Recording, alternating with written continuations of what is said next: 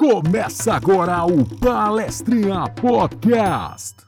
Sejam todos muito bem-vindos ao Palestrinha Podcast, o seu podcast sobre arte. Em cada programa a gente tenta trazer um convidado de uma área diferente dentro das artes.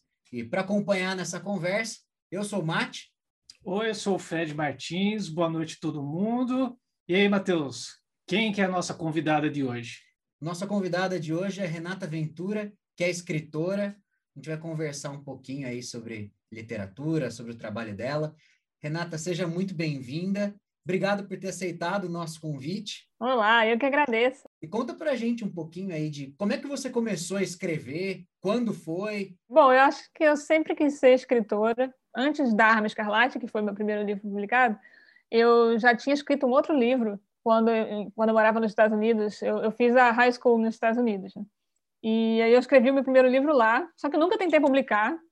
Virou, virou assim um treino, né? Era um treino para a Arma Escarlate. E quando eu voltei para o Brasil e, e, na faculdade eu resolvi fazer jornalismo, fiquei entre jornalismo e letras. Aí eu pensei, ai não, letras eu acho que eles vão querer é, falar só dos clássicos e vão falar que fantasia não é literatura, eu vou ficar irritada. Fiquei, fiquei com esse medo, né?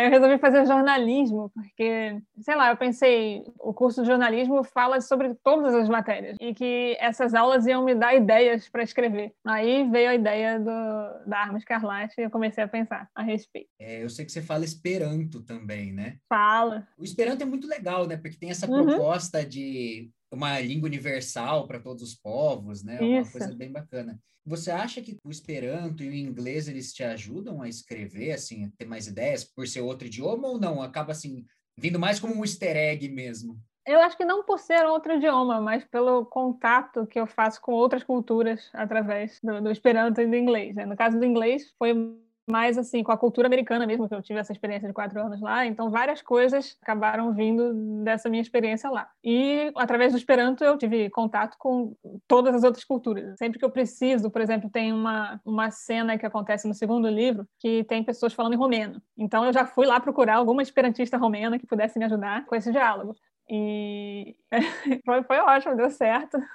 Então, estou sempre conversando com pessoas de vários países. Uma coisa que eu acho legal, assim, né, o, o, os seus livros, eles têm uma influência bem forte de Harry Potter. Mas tem uma coisa que eu acho bacana que você traz, que é uma, uma cultura bem brasileira mesmo, né? O protagonista, ele veio da favela e no começo da Arma Escarlate, tem ali uma coisa que ele pensa em pegar uma arma, porque entrar para o tráfico, mas depois tudo muda para ele. Então, assim, não tem de forma alguma romantização da, do que acontece no Brasil, mas, mas a cultura está ali, entende? Eu, eu acho isso muito legal, assim.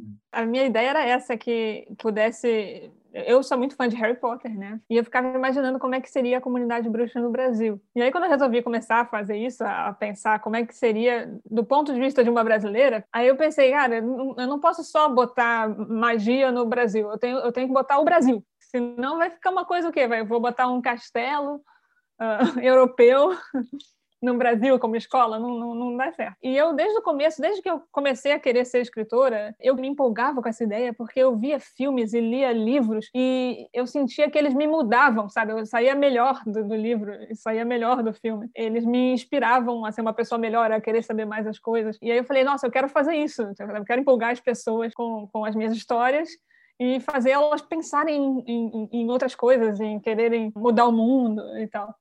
E aí, quando surgiu essa ideia do, do, do Harry Potter brasileiro, que é como eu chamo, é, eu imediatamente falei: nossa, eu quero usar a fantasia para falar do Brasil, conversar, para debater o Brasil com, com os meus leitores. E discutindo todos os problemas da, da sociedade brasileira e todas as qualidades, tudo, tudo que eu puder, todos os temas que eu puder colocar ali.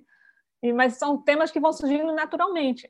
Não foi assim nada planejado. A primeira coisa que eu pensei quando eu quis, ah, como é que vai ser, qual seria um protagonista? Eu sempre pensei que, que seria legal que ele fosse uma comunidade, mas eu não sabia no começo como seria. E foi, foi surgindo, as coisas foram acontecendo e como o meu personagem é muito reativo, né, ele reage ao que está acontecendo. Na verdade, quando ele tenta entrar para o tráfico no começo, porque ele é perseguido por um, um dos bandidos do Santa Marta, na época, se passa em 97, né? Na época, o, o, Santa Marta era uma das comunidades mais violentas do, do, Rio de Janeiro. E, e aí tem esse bandido que persegue ele ele já foi namorado da mãe dele, então ele quer entrar para o tráfico para se defender desse bandido, ele quer ter uma arma para se defender. E aí, quando ele descobre que ele é bruxo, e ele descobre isso no meio de um tiroteio, e essa descoberta é a solução dele. Né? Ele fala: vou atrás dessa magia para ver se eu consigo me defender desse cara e defender a minha família, minha mãe, minha avó. Começa assim. Só que o Hugo, que é o protagonista, ele não é tão bonzinho. Tanto que ele já começa, ele já, já vê a varinha dele como uma arma. Ele quer aprender magia para acabar com o cara. É a malemolência brasileira, né? É o nosso jeitinho, né?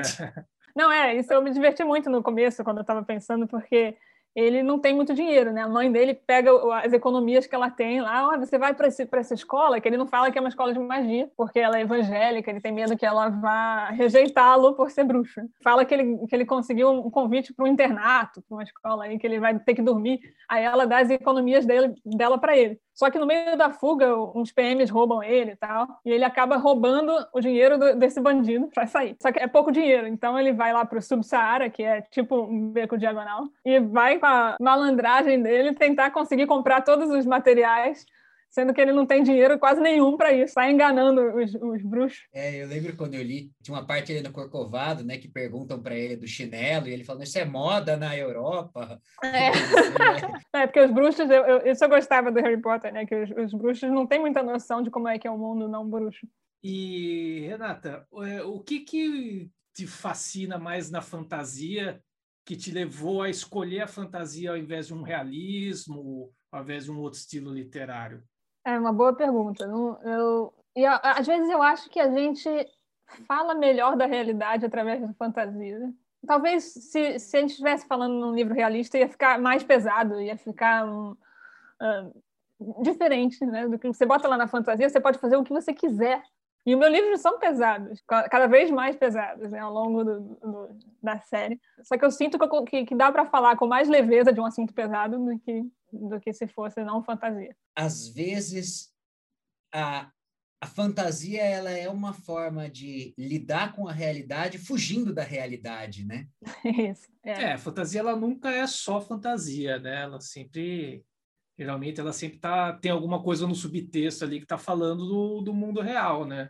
Se não tiver, acaba que o leitor não, não consegue se conectar. Claro. Tem, tem que ter a realidade. Sim. Mesmo que seja em outro planeta que é até uma coisa interessante, né? Quando a gente pega uh, essas literaturas intergalácticas, assim, né? Que vão livros que falam de outros planetas, etc. Uma coisa que eu sempre achei interessante é que os planetas são tratados como cidades, né? É assim, é um planeta que é, é um pântano. Nossa, mas é o pântano do planeta inteiro. Uma é só, né? É, Star Wars tem muito disso, né? Exato. O Luke, por exemplo, quando vai para Dagobah, é o planeta inteiro que é um pântano. Foi até o que eu estava pensando, né? Tatooine é todo, é todo deserto. Tem uns que é tudo cidade, né? Sempre é... Você acha que é mais preguiça do Jorge Lucas, mano. ah, mas é muito legal. Ah, contrata um designer só por planeta. Cor Coruscant é legal. Ah, eu lembro que eu gostei muito dessa ideia de Coruscant, é Coruscant né? Que, que é a, a, o pla planeta inteiro é uma grande cidade. Nossa, que legal. Então, mas é, é, é que eu quis dizer assim, facilita, porque a gente é acostumado a, vi a viajar de uma cidade para outra, agora para um outro planeta inteiro.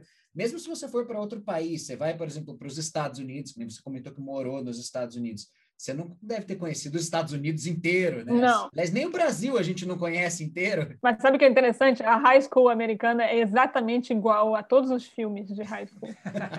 é, é incrível. Tem o, o, o, time de futebol americano que namora com, com, com as cheerleaders, as líderes de torcida. E aí tem o baile do, do, da formatura. É igualzinho, igualzinho. Que pesadelo. ah, mas eu, eu, também, uma das coisas que me ajudou muito nos Estados Unidos foi isso, é, é as diferentes estilos de educação de escolar, né? E eu boto, eu discuto muito isso nos livros porque vão ser cinco livros da série, né? Um em cada região do Brasil, que o Hugo vai, por motivos diferentes, conhecer cada uma das cinco escolas brasileiras. Cada uma é numa das regiões, então no, no o primeiro livro é todo na, na Corcovado, que é a escola do Rio de Janeiro. Aí no segundo ele começa na Corcovado, mas aí vai para a escola de Salvador. O terceiro é na Amazônia, o quarto é o quarto vai ser, estou escrevendo, né? o quarto vai ser o sul, e aí o quinto é o centro-oeste, é, terminando em Brasília, né? O, vilão da série é um político, para variar. Tinha que ser Brasil, né? Como, sim, como assim? Sim. E, e aí cada uma dessas escolas tem um jeito de ensinar diferente, tem uh, matérias diferentes e pedagogias diferentes. Então, eu acabo uh, usando os livros para discutir métodos de ensino essa diferença pedagógica, ela é assim, também baseada em diferenças pedagógicas que a gente tem realmente no Brasil? Ou, ou é mais assim, dentro daquela fantasia? São, eu acho que é baseado mais assim em diferenças pedagógicas que tem no mundo ou na história nossa. Então, tipo, por exemplo, no, no, Rio de Janeiro é engraçado, porque a, a, escola do Rio de Janeiro acha que é a Europa, ela, ela, ela quer ser que nem a Europa que é querer copiar tudo que vem de fora, achar que o que tem de fora é melhor do que o que tem aqui. Síndrome do vira-lata. É, então, eu quis discutir. E a escola do Rio de Janeiro acaba que não, não consegue copiar direito. Então, tem os quadros que se mexem, mas os quadros às vezes estão com defeito. É... é, e o brasileiro é, é, é, mais informal, geralmente, na escola. Então, é, os professores tentam imitar a Europa, mas eles são muito mais uh, amigos dos alunos, então, sabe, acaba os alunos chamam eles pelo primeiro nome, na, na, na, na Europa é, é, pelo sobrenome. Ah, tem aquele, o jeitinho brasileiro também está ali, então o professor está dando aula de alquimia, mas ele fala, ah, mas não pode botar esse verdinho daqui? Ah, pode, pode, esse, esse daí dá certo também. Então, o Rio, a do Rio de Janeiro é mais assim, é meio carioca mesmo. É, eu sou carioca, então eu posso dizer. a escola de Salvador já é, é uma escola mais aberta, assim, mais tem, tem todas as matérias, tem mais matérias até, só que você pode é, depois do almoço tem uma hora para você descansar, dormir, tem é, então eles estudam para caramba, mas, mas, eles são muito mais leves, mais light do que do que a do Rio de Janeiro. A, do, a da Amazônia é, é, a mais diferente, porque eu peguei muito da, de, de ensino indígena mesmo, essa a, a ideia da oralidade, de os mais velhos passarem para os mais jovens e os mais jovens respeitarem os mais velhos. Então, sabe, é uma coisa bem diferente. Não tem provas, não tem exames, não tem séries. Você escolhe a matéria que você quer. E existem escolas assim. Então, eu, eu gosto muito de discutir essas coisas. A do Sul já é mais é, rígida. Colégio, colégio Mágico Militar. É. é. é. a escola que tem as melhores notas, mas, ao mesmo tempo, os, os alunos são meio estressados lá. E é interessante pensar nisso, né? Que o Harry Potter teve muito, fez muito sucesso aqui, né? E se você for parar para pensar, ele não tem muita conexão com o povo brasileiro, né? Ele é muito. Isso. Eu lembro que eu, eu, vi muito Harry Potter na minha época escolar, assim também, e não tinha nada a ver com, a, com o que eu via no filme e com o que eu presenciava na escola, né? Jeito não tinha nem merenda, quanto mais tem um banquete daqueles, né? Nosso sonho ir, ir para Hogwarts. É. e ainda assim tem uma conexão muito grande com, com, com a juventude aqui na época. Ah, né? eu me inspirava muito Harry Potter. Ficava, ficava morrendo de vontade de, de, de ir para a escola e aprender mais ainda do que eu já aprendia, porque ele tem aquela aura, né, de, de de ensino, de, de, respeito aos professores de Harry Potter, que você. Ah, eu ficava empolgada para voltar para a escola. Mesmo que não fosse magia. É, o que, que, te empolgava mais? Porque, assim, eu já conversei com algumas pessoas é, sobre Harry Potter mesmo, já que a gente está falando de Harry Potter, e o que empolga eles é essa hora mágica da escola, né? Então, a escola de magia, né, e tal. Para mim, Nunca foi isso que me encantou em Harry Potter. O que me encanta sempre em Harry Potter é o mistério, porque todos os livros, eles têm um mistério ali a ser resolvido, né? Sim. Querendo ou não, o Harry Potter é um livro de mistério. É, isso é uma coisa interessante que um, um leitor meu falou, que alguém estava falando, ah, mas não é parecido com Harry Potter, é, o, o Arma Escarlate. Aí um, um, leitor meu falou, e eu não, não, tinha percebido isso, ele falou exatamente isso. Ele falou: não, Harry Potter é um livro de detetive, e os livros da Renata são livros de relação interpessoal. Não tem um mistério, tem o Hugo criando problemas e tentando resolvê-los, que é o que a gente faz na vida. É. então eu achei isso incrível, que eu nunca tinha percebido isso que você falou, que, que Harry Potter é um livro de mistério, de, de detetive. De... Muito interessante. E você tem mais influências assim literárias além de Harry Potter? Que acabam entrando nas suas obras? Assim, tudo que eu leio, jornal, revista, qualquer, qualquer livro que eu leio, me, me dá muitas ideias. Eu saio anotando. Acaba demorando mais para ler, porque eu, na cada página eu tenho que parar para anotar uma ideia. Mas de autora mesmo, uma que me inspirou muito foi a Anne Rice, Entrevista com o Vampiro e, e todos os, os, dessa série. Antes dela, eu não gostava de vampiro, porque eu falava, ai, não, não tem graça. Como é como assim? Um, um, cara é bonzinho, aí ele vira vampiro e vira um, um sanguinário mal. Não fazia sentido para mim. Os vampiros dela não, né? Os vampiros dela continuam sendo eles mesmos, só que a, a condição de vampiro exacerba as emoções. É, os personagens dela são tão profundos eu percebi que com vampiro você podia fazer tanta coisa. Por exemplo, se você é uma pessoa religiosa e você vira um vampiro, vira um imortal que tem que beber sangue, como é que o teu conceito de Deus vai, vai, vai mudar ou não vai mudar? Uh, qual, qual vai ser a sua crise espiritual que você vai ter? É, outro, outra vampira que é interessante. Já viram o filme? Entrevista com um vampiro? Sim, sim. O segundo filme é sobre o Lestat, que é o Tom Cruise no filme. É, o Vampiro Lestat, o segundo livro.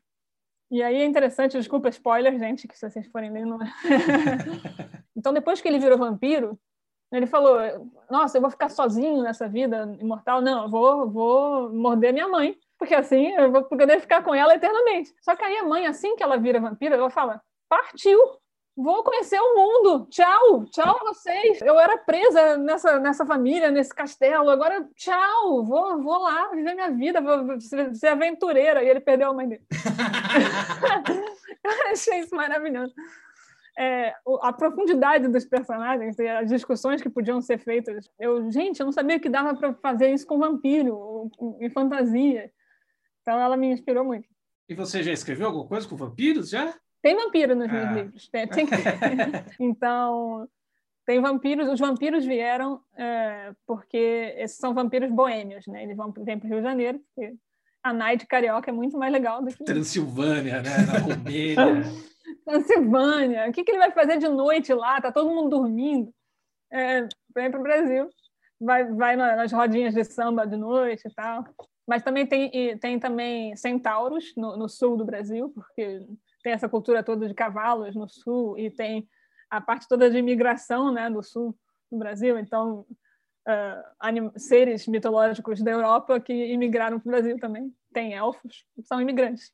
Um dos personagens é o índio também, né? Mas é interessante, porque para a cultura indígena, a magia nem é algo longe da realidade deles, assim, né? Da, essa questão mais mística, né? De encarar a vida de uma forma mais mística, né? nem é algo tão. Para eles, nem chega a ser tão fantástico assim, né? É. Não, e, e nossa, o terceiro livro que se passa na Amazônia, que é o Dono do Tempo, é, eu levei cinco anos para escrever, dois anos só pesquisando, porque é muita cultura que tem na, na, na região amazônica toda. Até sobrevivência na floresta. Então, li vários livros a respeito disso, e aí fiquei um ano lendo sobre todas as etnias indígenas, são centenas, né? lá tem, tem mais, mas também tem no Brasil todo, então eu também queria falar disso. Acaba que as crenças né, indígenas de, de cada etnia, às vezes eu, eu, eu discutia também. Eu gostei muito de escrever esse livro, ficou muito legal. Ficou com 900 páginas, estava com mil páginas o livro. Eu, eu, tive que tirar coisas, porque tem mu muita, muitos seres mitológicos, muitas coisas que eu queria botar, mas não dava, senão o livro ia ficar, ia ficar chato. E aí eu tive que sair cortando, né? Comecei a cortar.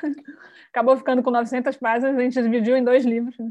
parte 1, um, parte 2. Mas você cortou por um filtro seu mesmo ou foi a editora que falou, não, corta porque mil páginas é muito? Não, a editora falou, divide.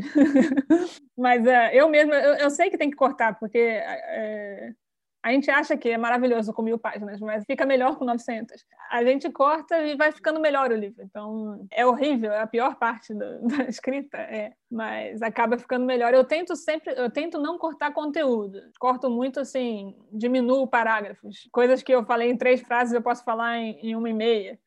E aí vai ficando melhor o livro, vai ficando mais ágil.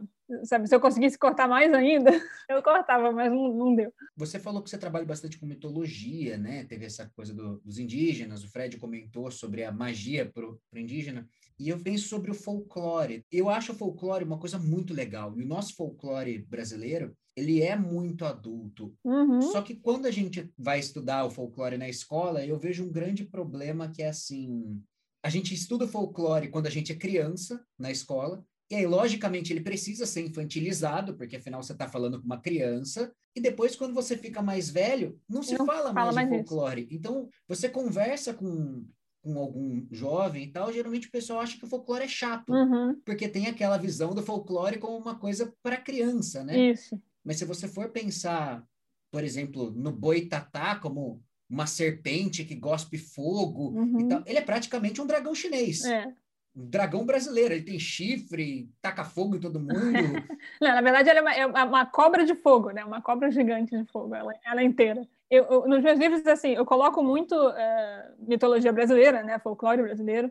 Mas eu, eh, eu também tinha esse preconceito contra o fo- folclore brasileiro. Aí ah, eu vou ter que botar o folclore brasileiro. né?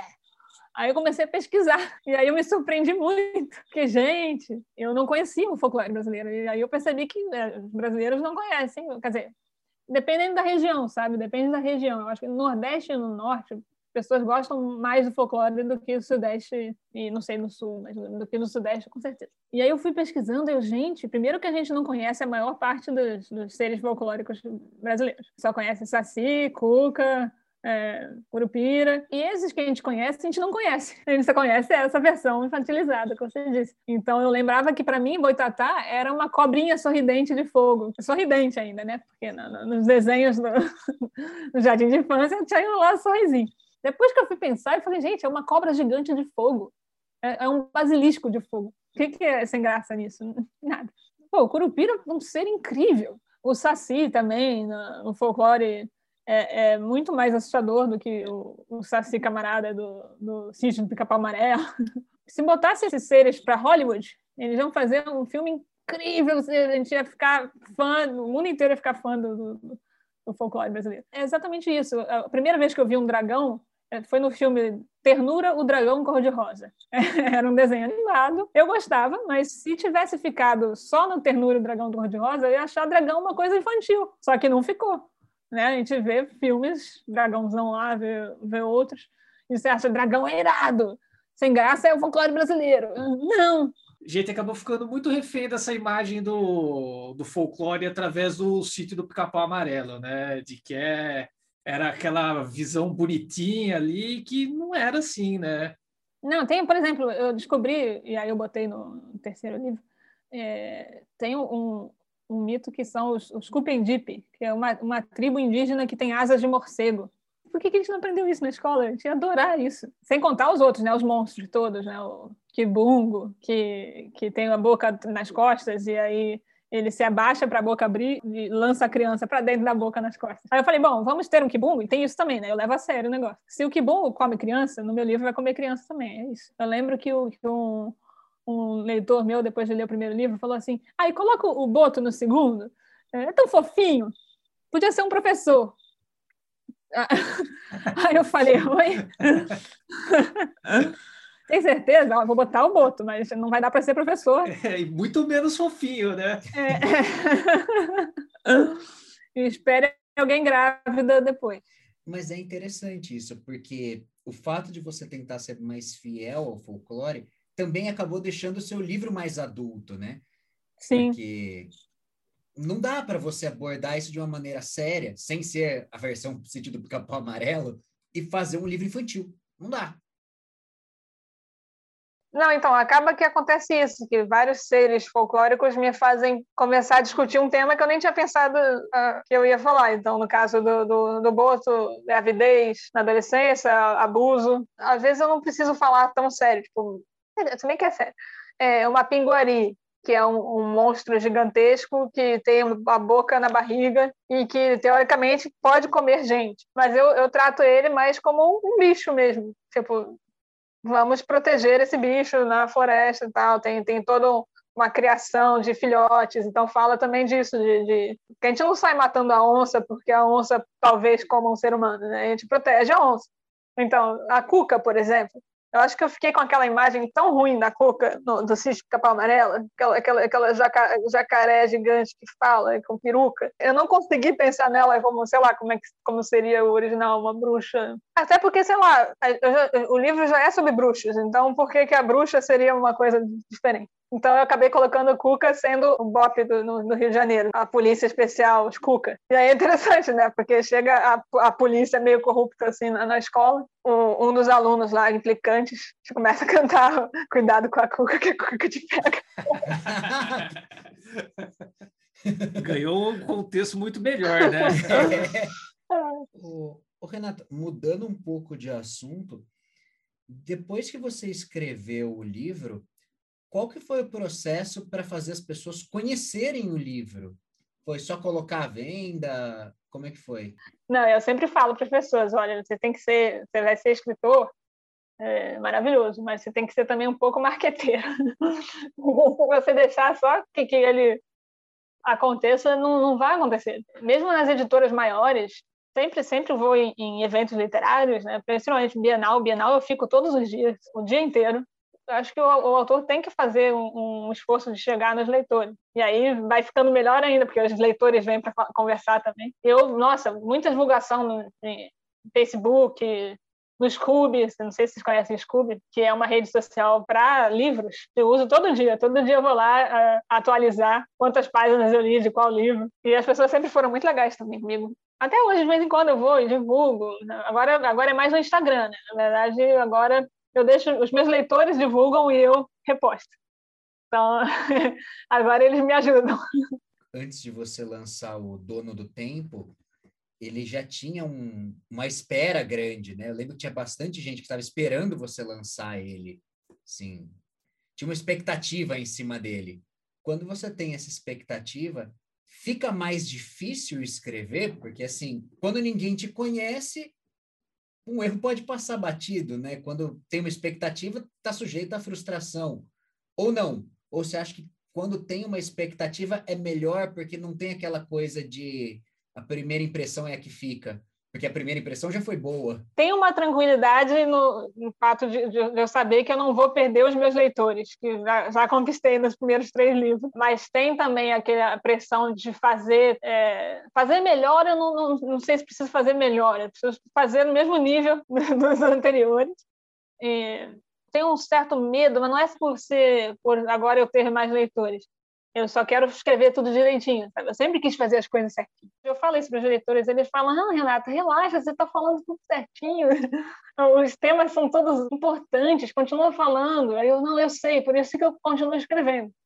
Você acha então que a literatura ela acaba sendo uma arte que precisa ser um pouco menos transgressora do que as outras ou não? Tem nada a ver? Ah, não sei, é, eu acho que muitos dos meus leitores gostam muito dos meus livros porque eles são transgressores. É, é, eu peguei um Harry Potter, né, e comecei a discutir o Brasil, e aí coloquei drogas no meio. O, os temas são muito mais pesados, polêmicos, e, e, é um pouco transgressores. Até o fato do meu personagem começar meio que um anti-herói, os meus leitores já tratam isso como, uau, isso é transgressor, né? Tô, tô lendo um livro de fantasia em que o personagem principal nem sempre faz a coisa certa, né? às vezes faz. Quando ele é, é bom porque quando ele faz a coisa certa, é, parece uma, um ato maior de coragem, né? Do que, do que se ele sempre fizesse a coisa certa. Eu acho mais humano, não sei.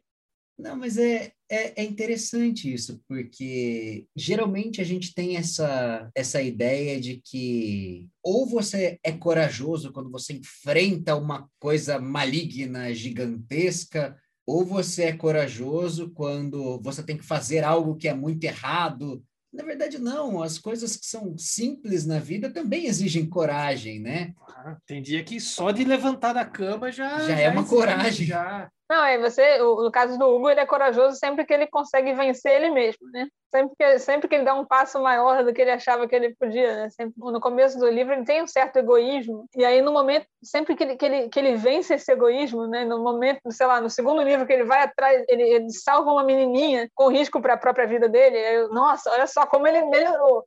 Né? De repente, ele, de anti-herói, ele passa a ser um, um, um, herói com alguns defeitos e vai, vai melhorando. E, e, eu acho que a gente é assim, né? A gente não, nunca, não é sem defeitos, né? Aquele negócio, fada sem defeitos, isso não existe. É interessante isso, porque aí os, os, leitores mesmos, eles começam assim, não, mas o Hugo erra aqui, erra aqui. E no começo eles não gostam do Hugo por isso, mas depois eles passam a gostar do Hugo, porque eles falam, nossa, o Hugo é como eu, ele quer fazer a coisa certa, mas às vezes ele erra. E aí ele vai, né, aquele dois passos para frente e um passo para trás, como todos nós. Ele é como a gente. no começo, assim, quando você começa a ler a Arma Escarlate, a sensação é de que o Capi é muito mais interessante do que o Hugo. Ele parece ser assim. Uhum. Mas quando você continua lendo, eu, eu tenho essa sensação de que talvez o que incomode um pouco no, no Hugo no começo seja o fato de que ele escancara um pouco como a gente é, né? Exatamente. O Capi, para quem não conhece, né, é, é o, é o mocinho da história, é o, é o bonzinho, é, o, é o, o que já está um pouco mais evoluído do que a gente. Só que ao longo da série a gente vai vendo que também o Capi tem, tem problemas também, tem defeitos. Inclusive no terceiro livro tem uma cena que o Hugo ajuda o Capi. E a gente vai descobrindo isso também. Assim, ao mesmo tempo que a gente descobre o Hugo, a gente vai descobrindo o Capi. Mas o, o, o vilão é, é o meu personagem favorito. O vilão aparece a partir do segundo. Ele aparece na primeira cena do primeiro livro, mas a primeira é, no primeiro capítulo do primeiro livro, mas ninguém sabe. Agora é, sabem. Agora sabe. É, mas o, o, o vilão é, é, o meu personagem favorito.